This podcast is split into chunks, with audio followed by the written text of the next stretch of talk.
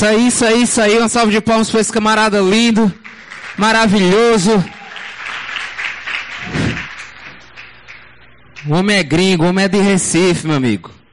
Nossa, aqui é sério, já é meio de Recife aqui. Satisfação enorme, amigo, te ter aqui. Gente, esse cara, de novo, eu fico babando os caras que vêm aqui, não é à toa não, sabe?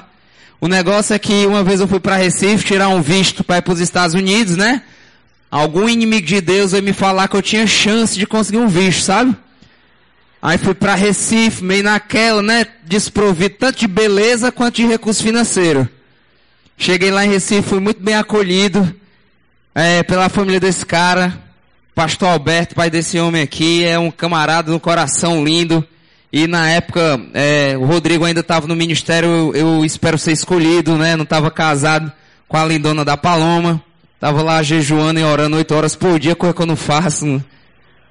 Mas aí, fiquei na casa desse cara e tive a oportunidade de conviver, então é muito massa convidar para o nosso tempo aqui pessoas que você conhece um pouco, pessoas que você teve a oportunidade de receber transmissões ah, do relacionamento que esse cara tem com Deus, não só a família, esse cara tem uma história, o pai dele é um pastor batista, ele também é oriundo de uma atmosfera ah, batista há muito tempo, desde que já teve em alguns EPLs aqui com a gente, é muito amigo do Johan, tá hospedado na casa de novo, Johan, né? Johan, obrigado, viu? Uma salva de palmas pro Johan, gente.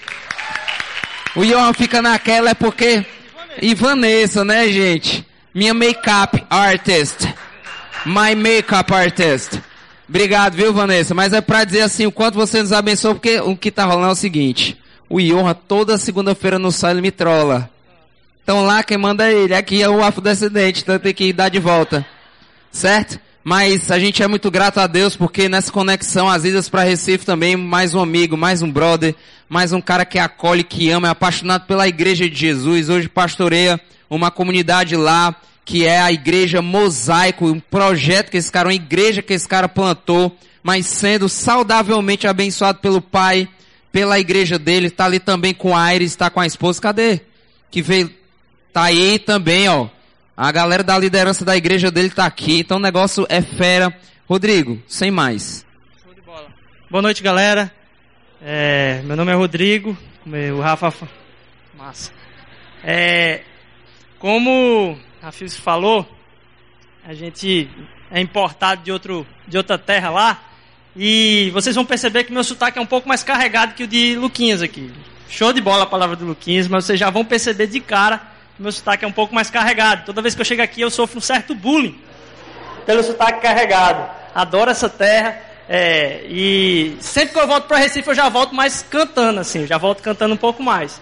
Mas quando chega aqui sofro um bullying, principalmente por causa do, dos T's, dos T's e dos D's, né? A gente acaba falando um pouquinho diferente e aí quando a gente tá quando a gente tá falando às vezes do Recife, como vocês falam que a gente conversa aí e a gente se pega falando algumas frases que tem, eu não sabia disso. Para mim eu falava bom dia era bom dia, não tinha bom dia. É, e aí algumas vezes eu cheguei para falar com alguém bom dia, eu disse, olha, ele fala bom dia. É, e aí você pega falando algumas frases assim, né? A pessoa, ah, ele pode falar aquela frase lá, Tereza, chama Tito para ajudar, Timóteo tá transpirando muito, tá na hora dele tomar um Tilenol. E aí o pessoal ficava tirando com o meu tempo, eu disse, rapaz, eu não entendi, cara. Como é que você fala isso? Só letra aí pra mim, tatu. É tchea, tcheu, é tchachu, não sei o que. E eu tentava revidar, mas pra mim, é, essa terrinha aqui é, é muito preciosa, cara. Toda vez que eu venho pra cá, Deus fala demais comigo. A gente tem amigos preciosos, como o Rafilski, o Johan, muita gente dessa igreja. Essa é uma comunidade que tem abençoado muito nossa vida, tem influenciado demais meu ministério. É, desde 10 anos atrás, mais de 10 anos atrás, a gente vem acompanhando o trabalho de vocês. Para mim é uma honra estar aqui com vocês. É, e para mim também é necessário fazer uma desmistificação. Foi massa ontem, porque eu notei que essa estratégia de botar o nome da igreja lá foi a melhor propaganda que eu podia ter. O pessoal chegou para mim e disse: aí, cara, algumas pessoas, rapaz, Aquele livro que tu escreveu é massa, cara. A igreja de vocês, eu gosto demais da rede de igreja de vocês. Eu acho show de bola esse negócio que tem no Brasil. Eu disse, cara, é o seguinte. A gente é uma igreja simplesmente o nome é mosaico. A gente, a gente não tem nada a ver com o movimento mosaico. Apesar de o Rafa Pijama, que é do Mosaico, é muito amigo meu. Ontem eu mandei mensagem para ele, ele disse, Rafa, foi show de bola essa estratégia do nome aqui, que a galera, eu já cheguei aqui famoso, sem ser nada aqui, o pessoal já me conhecia, sem ter nada a ver. O movimento Mosaico é um movimento que atua na unidade da igreja no Brasil. Show de bola, sou fã da galera, muito amigo de Rafa Pijama. E a gente começou essa igreja lá em Recife, inclusive, sem ter alguma coisa a ver com a igreja Mosaico lá dos Estados Unidos, que tem várias, mas por uma consciência muito fiel assim à palavra, de que a gente, como parte da comunidade, a gente se torna um, um pedaço irregular de uma representação de uma imagem que é muito maior e que a gente não consegue passar sozinho. Mosaico é formado de algumas pedras aí que em si parece um, só um caco lá, um pedaço solto. Mas quando se junta para passar uma imagem de restauração, mensagem que, tá, que precisa de relacionamento para passar essa mensagem, ela consegue fazer isso e às vezes através da arte, da cultura. Então a influência da gente, principalmente vocês conhecem, trabalham demais aqui no livro Proibida a Entrada de Pessoas Perfeitas, que foi inclusive indicação dessa igreja, abençoou demais nossa vida. E aí a nossa, nossa intenção lá, nossa congregação é um bebê, nossa plantação de igreja lá é um bebê, a gente está com um ano, a gente tem sido muito abençoado, tem sido desafiado a encontrar pessoas nesse caminho de restauração, assim como a gente está em restauração e a cidade está em restauração. E aí, para mim, falar hoje aqui sobre como o movimento missional pode impactar a cidade, ou que influência esse movimento missional pode trazer para a cidade, é um desafio muito grande o que Rafael pediu para mim. Primeiro, porque é um assunto pouco abordado nas igrejas, mas teologicamente muito profundo. Ele tem muita coisa para ser falada. E aí, para mim, hoje aqui, eu vou tentar correr o máximo com vocês. Espero que vocês possam, o que vocês conseguirem absorver para mim aqui hoje já é, vai ser bênção demais. E eu quero falar hoje com vocês aqui sobre viver na cidade sobre cuidar da cidade e sobre transformar a cidade pelo amor de Jesus. Viver na cidade, cuidar da cidade, transformar a cidade pelo amor de Jesus. Queria que vocês abrissem lá em Hebreus capítulo 5, versículos de 11 a 14. Hebreus capítulo 5, versículos de 11 a 14. Onde a gente pode tomar o nosso papel na cidade. E se eu fosse trazer aqui um, um título para essa mensagem, seria o cuidado com a nossa cidade. Hebreus capítulo 5, versículos de 11 a 14. O autor desse, dessa carta aí, ele é desconhecido, apesar de provavelmente, pelo, pelo costume aqui, minha esposa fica tirando onda, quando eu vou falar de Hebreus, eu acabo falando Paulo no meio da, da, da pregação, mas o autor dessa carta é desconhecido. Se eu falar Paulo aqui no meio da pregação, por favor, dê um, uma, um desconto. E mais, se eu estiver falando muito rápido e com esse sotaque carregado, você levanta a mão que eu vou entender que você não, não a velocidade você ficou para trás, caiu do carro e ficou para trás, eu vou entender que eu preciso dar uma resinha. Hebreus capítulo 5, de 11 a 14. Quanto a isso, temos muito o que dizer, coisas difíceis de explicar, porque vocês se tornaram lentos para aprender. De fato, embora a essa altura já devessem ser mestres, vocês precisam de alguém que lhes ensine novamente os princípios elementares da palavra de Deus. Estão precisando de leite e não de alimento sólido. Quem se alimenta de leite ainda é criança e não tem experiência no ensino da justiça. Mas o alimento sólido é para os adultos, os quais, pelo exercício constante, tornaram-se aptos para discernir tanto o bem quanto o mal. Aqui o autor da carta de Hebreus, ele está fazendo assim, o contrário do que a gente faz normalmente quando tem um, um, um a gente vai escrever um, livro para alguém, quando a gente vai escrever uma carta. O livro de Hebreus aqui ele trata do sacerdócio de Jesus. E aí, ele fala muito, muito, de uma forma muito bela, como Jesus nos leva à presença de Deus. Que ele rasgou o véu, que ele agora é o sumo sacerdote, que nos permite entrar. Ele está trazendo a gente numa linguagem bem amorosa. E normalmente, quando a gente vai dar um carão em alguém, a gente bate para depois assoprar. A gente faz a ferida e depois vai tentar passar um band-aid. Aqui é o contrário. O autor está falando assim, ele dá um, um, um, um, bálsamo assim, ele cuida bem direitinho da galera, e aí depois ele dá uma lapada, diz, ó, rapaz, vocês estão precisando de um alimento mais sólido, mas vocês não têm condição, porque vocês são crianças. Mas tem uma coisa que ele fala aqui, vocês deveriam ser mestres. Digo, gente, Paulo é um mestre, e ele está falando para a igreja, Paulo, o autor da carta de Hebreus é um mestre, e ele está falando para a igreja ali, ó, vocês deveriam ser mestres já. Ele não está falando da posição de mestre como se ele fosse o mestre e a galera ali estivesse somente ouvindo. Ele disse: não, vocês já deveriam estar crescendo e um mestre precisa de um aluno. E eu queria falar sobre isso hoje. Ao falar de viver na cidade, a gente percebe que desde Agostinho, quando ele vai tratar de duas cidades, a cidade de Deus e a cidade dos homens, como um ambiente que está permeando ali a cidade, existe ali dentro a cidade de Deus e a cidade dos homens. A igreja entendeu isso de uma forma completamente errada, como se a cidade dos homens fosse uma coisa e a cidade de Deus fosse os homens chamados por Deus para viver fora dessa cidade. Então a igreja, durante os séculos, entendeu que a cidade de Deus deveria estar se afastando dessa cidade, ser um outro tipo de cidade fora dessa cidade, buscando um refúgio, às vezes fugir de um contexto um pouco mais desafiador. E aí você encontra hoje muitas pessoas nessa crise brasileira aí, muitas pessoas pensando, eu vou morar fora. Vou viver em outro lugar, porque isso aqui é desesperador, isso aqui não dá para mim. E eu sei que existem pessoas, e eu conheço pessoas, que fazem esse movimento por propósito. Deus falou com elas lá atrás, tem coisas que elas querem produzir nessa vida, que só através disso vão ser permitidas dentro do caminhado da jornada de Deus. Mas a quantidade de pessoas que faz esse passo simplesmente pelo desespero de dizer, aqui não dá, aqui o Brasil não presta, aqui é uma porcaria, não tem como servir aqui, eu, eu tenho que ir para um outro lugar que é melhor que aqui.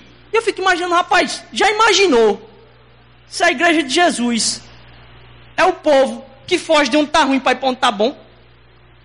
Como é que esse mundo segue?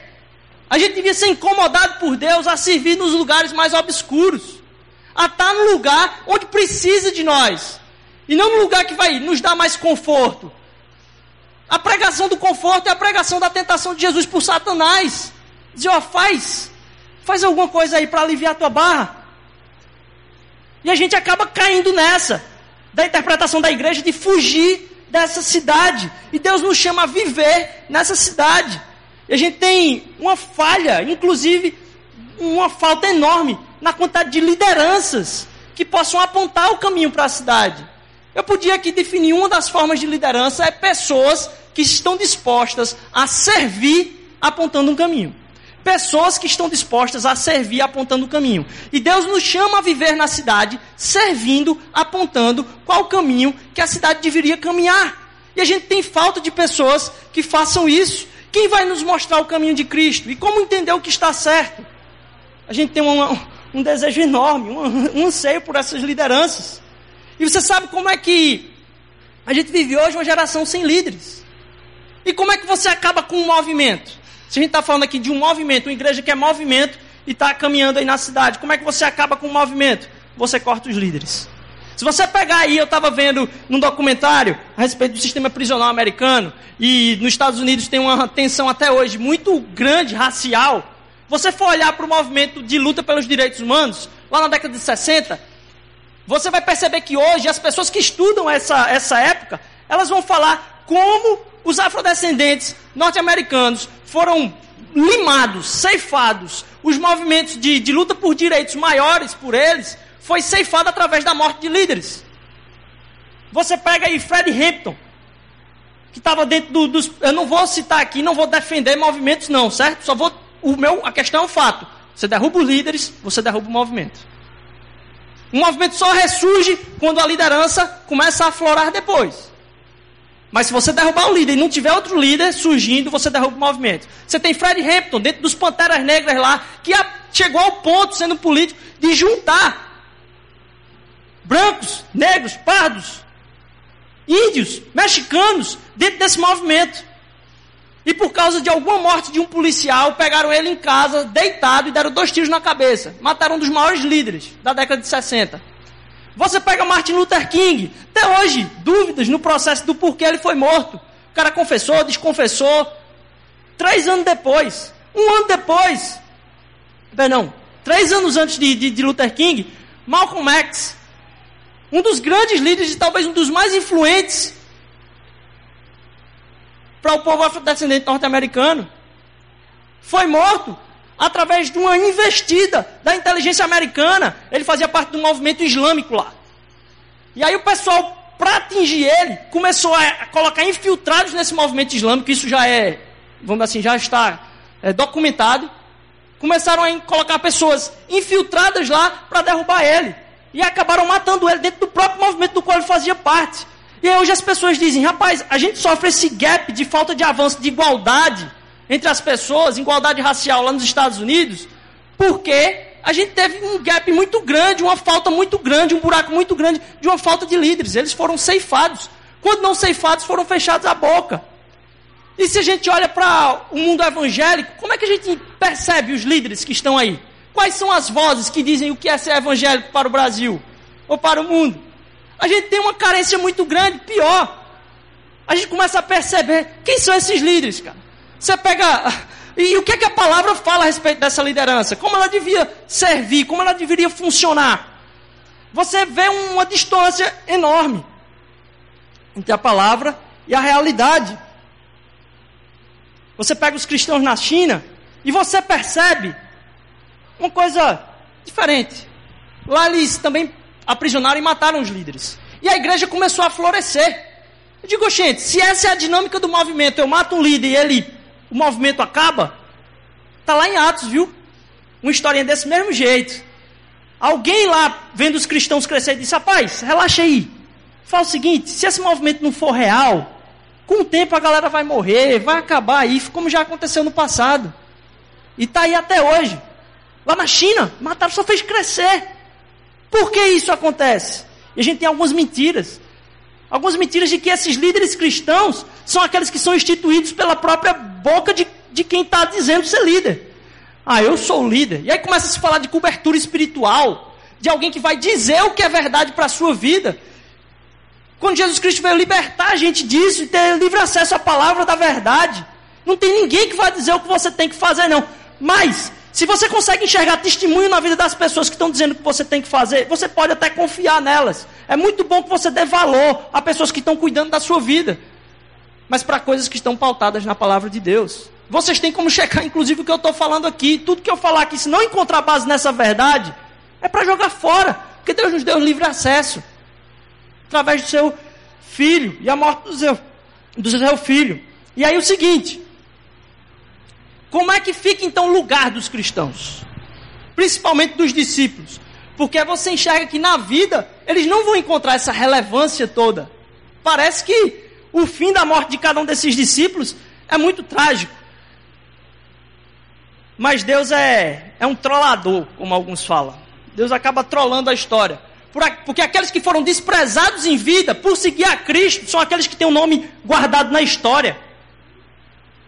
Aqueles que são proclamadores da paz, que às vezes fazem isso até escondidamente, em algum momento no futuro, vão ser aqueles que vão ter o um nome guardado na história. Seja na história contada pela sociedade, seja na história contada por outros que foram influenciados por ele.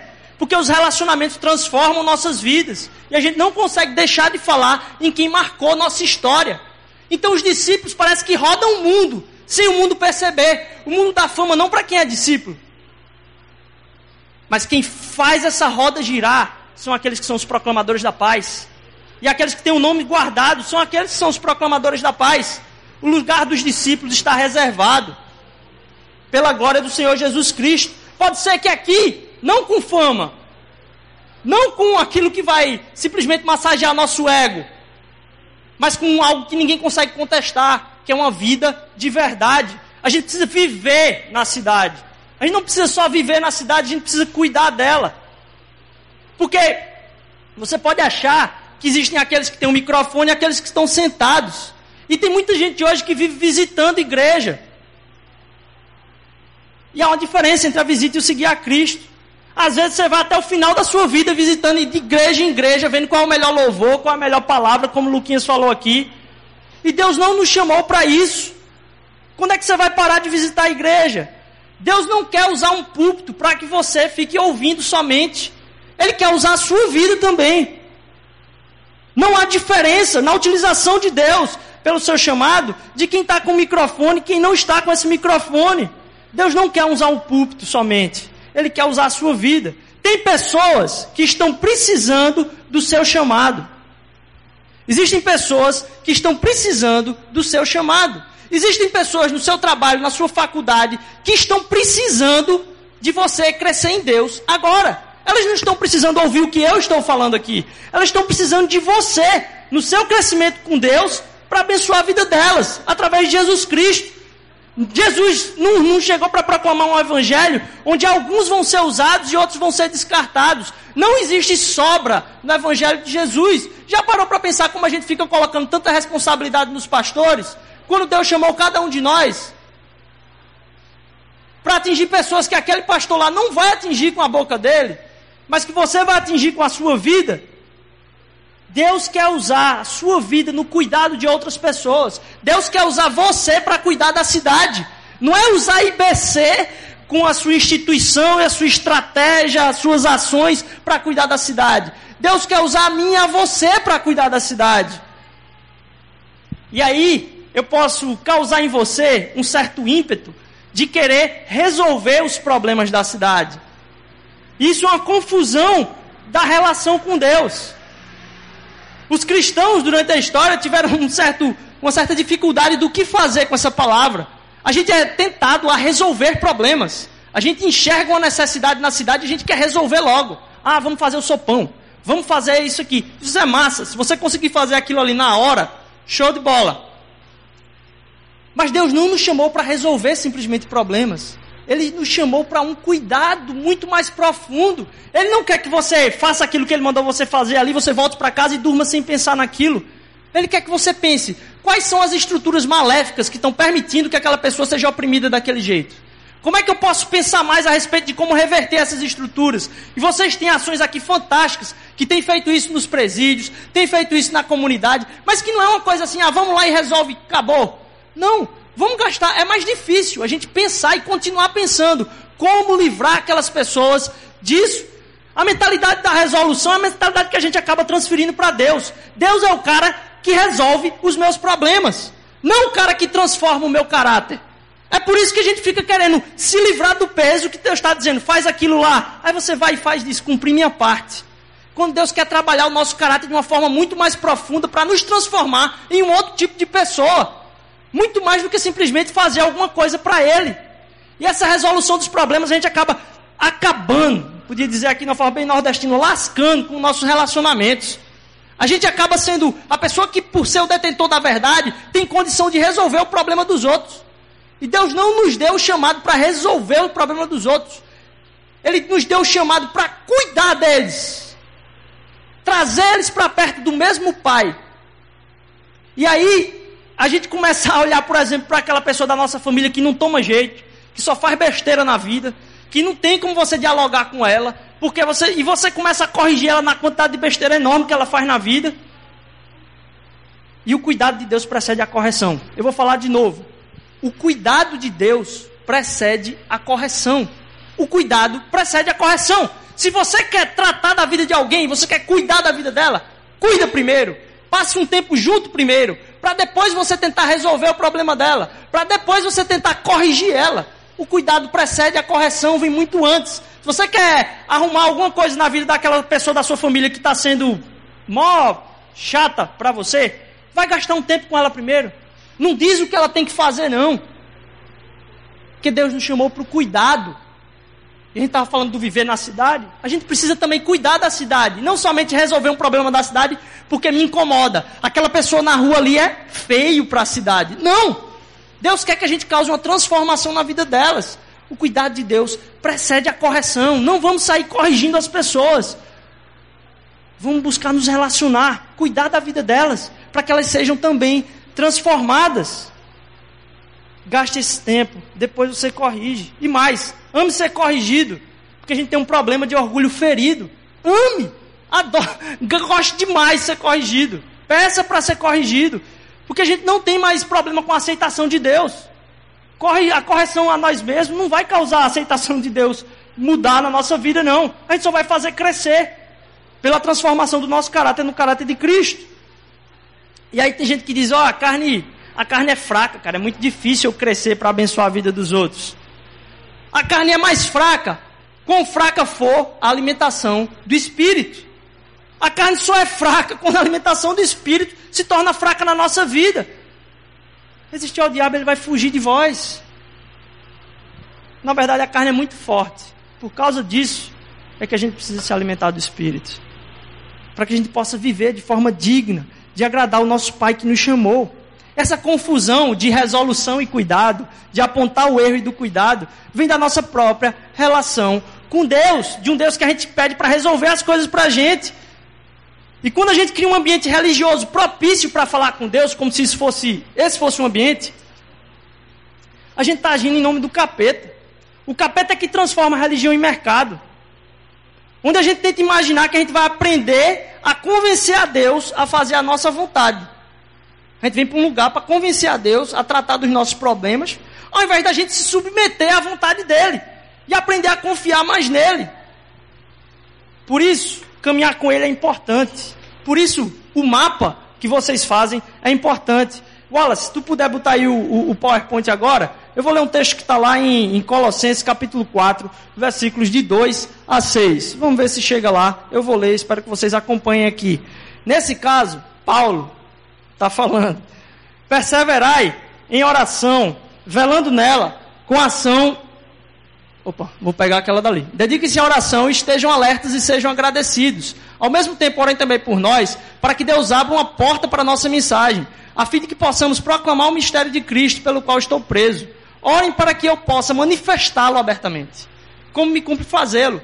Para vocês, sejam sábios no procedimento para com os de fora, aproveitem o máximo todas as oportunidades o seu falar seja sempre agradável e temperado com sal, para que saibam como responder a cada um. E Deus tem tocado demais no meu coração, a gente tem compartilhado isso lá na Mosaico.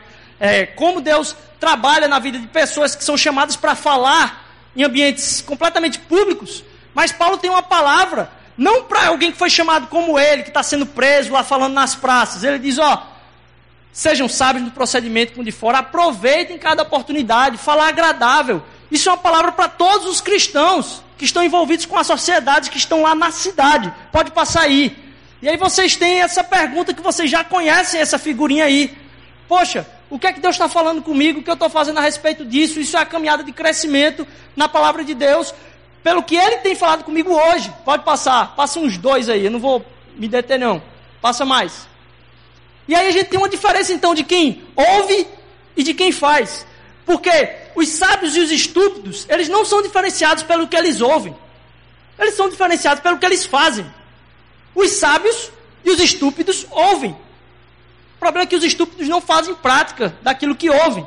Pode passar. E eu ouvi isso uma vez e me impactou muito. Eu acho que se encaixa muito com aquilo que vocês vivem e experimentam aqui na própria IBC. Desse perguntar a Deus: oh, o que é que o senhor está falando comigo? O que é que eu posso fazer a respeito? A gente tem uma diferença entre o agir e o ouvir. Pode passar. Se eu tenho muito ouvir e pouco agir, eu acumulo para mim conhecimento. Está lá. Se eu tenho muito agir e pouco ouvir, eu desenvolvo minhas capacidades e habilidades. Eu tenho isso muito bem desenvolvido na minha vida. E aí pode passar, o mercado e a cidade opera aqui. Através de pessoas com conhecimento e pessoas com habilidades. Pode passar. O mercado tem pessoas com conteúdo que contratam pessoas com habilidades e pessoas com habilidades que fazem outsourcing de pessoas com conteúdo. Elas duas estão trocando ideias ali, elas se admiram, é assim que o mundo funciona. Mas Deus não nos chamou para isso. Pode passar. Como é que as pessoas enxergam a igreja dentro desse gráfico? Pode passar. A gente tem gente que ouve muito e não faz nada com conhecimento, gente que tem habilidade e talento, que age muito, mas sem conteúdo e aonde o mundo opera. E como o mundo enxerga a igreja, são pessoas com ignorância e incompetência, que nem ouvem nem fazem.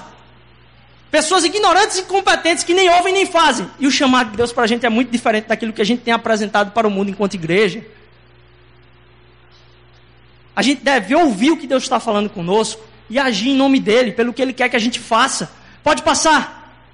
A gente tem que agir com uma coisa que é muito diferente daquilo que o mundo opera. Que às vezes a igreja acaba funcionando como o mundo. Ela quer trazer pessoas com habilidades e pessoas com conhecimento, achando que isso é que vai trazer o poder. E o nosso poder vem do Evangelho. Um Evangelho que é simples. A gente atua na sabedoria e no poder quando a gente caminha diante da autoridade, daquilo que Deus tem falado para nós. E isso é simples. Não tem nada mais simples daquilo que vocês têm praticado aqui através do mapa ouvir o que Deus está falando e agir. A gente vai caminhar nessa cidade com sabedoria, poder e transformação. Porque desse lado de cá, às vezes a igreja funciona assim, com os biblicamente literados, pessoas que sabem muito de Bíblia, mas ficam naquilo. E Deus quer trazer para nós, pode passar, uma fluência no Evangelho. Alguém que é fluente, como a gente fala uma língua, a gente ser fluente no Evangelho. Não é só saber o que está na palavra, mas saber como pôr em prática aquilo, porque Deus tem falado e você tem agido. E essa transformação vai causar uma transformação nas nossas cidades. E bicho, pregação sobre cidade é um tema muito grande. Eu podia trazer vários exemplos aqui de, sei lá, uma série de pregações sobre cidade. Você tem em Gênesis capítulo 1 que Deus manda a gente cuidar de um jardim. Mas ele tem lá no final, em, em Apocalipse 21, que a gente vai estar numa cidade. E o propósito de, de deixar o material bruto lá é para que a gente trabalhe nele, para que no final, com o fruto daquilo que Deus nos capacitou, a gente possa desenvolver tudo que a arquitetura pode produzir, tudo que a engenharia pode produzir, tudo para que a gente possa viver em paz entre nós e com Deus. No fim de tudo vai ter uma cidade. Jeremias capítulo 29, o profeta vai falar que o povo de Israel que estava lá na Babilônia não era para se isolar. Ele devia entrar na cidade, devia ter filhos lá dentro, devia trabalhar lá dentro e mais, devia procurar a paz daquela cidade. Então tem muita coisa na Bíblia que fala a respeito do nosso chamado de entrar nessas cidades, de cuidar dessas cidades. Vou terminar agora aqui falando da transformação da cidade. Ele não fala só com você, ele te chama para essa transformação. A sua transformação não para em você.